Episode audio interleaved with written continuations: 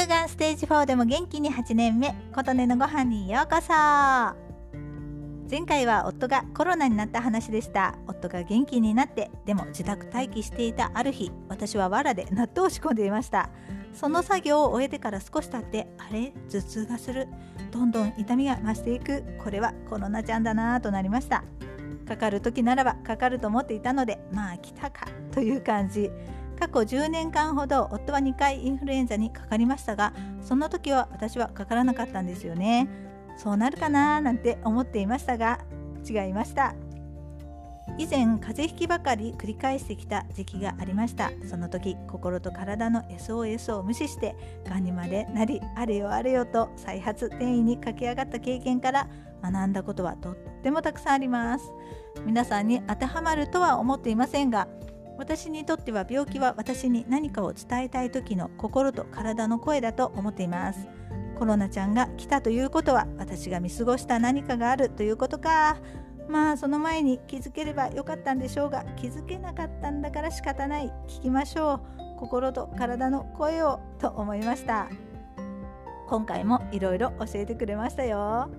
さて今回はそんな私のコロナちゃんの症状のみに焦点を当ててお話したいと思います。まず頭痛から始まりました。どんどん頭痛がひどくなりその間にやっておきたいことをバタバタと済ませ寝込み体勢に風邪をひいたら3日間は寝込む。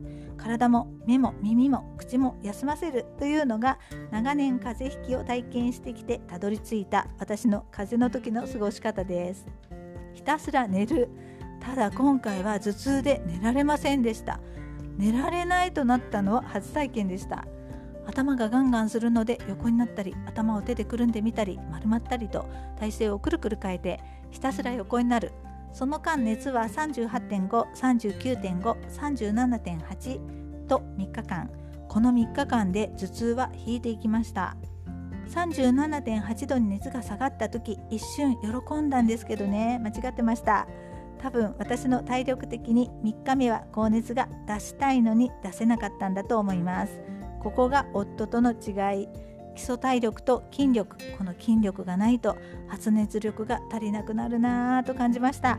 医学的な知識はありません。あくまで私の感じた。ことです夫は3日間発熱していた時汗もたくさんかいて何度も着替えていました。片や私は汗全然かけませんでした。熱出して汗かいてコロナちゃんが体の中で力を増して増えすぎるのを抑えられると思うんですが私の体力が足りずなのでその後微熱がだらだらと発熱した日から数えて7日間ぐらい続きました。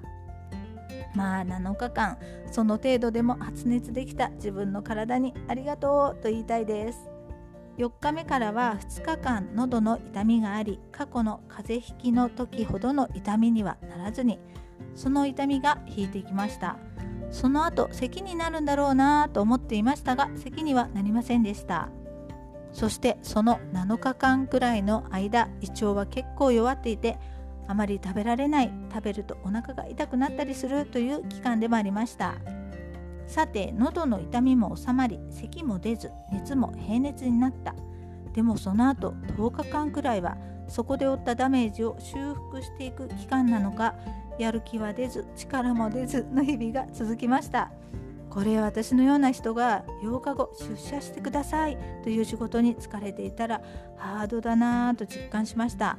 その10日間は必要最低限の家事をして食材が足りなすぎて1回だけお買い物に行ったくらいで自分をいたわり続けていました。目も耳も休ませるべしで見たり聞いたりも極力少なくして過ごしました。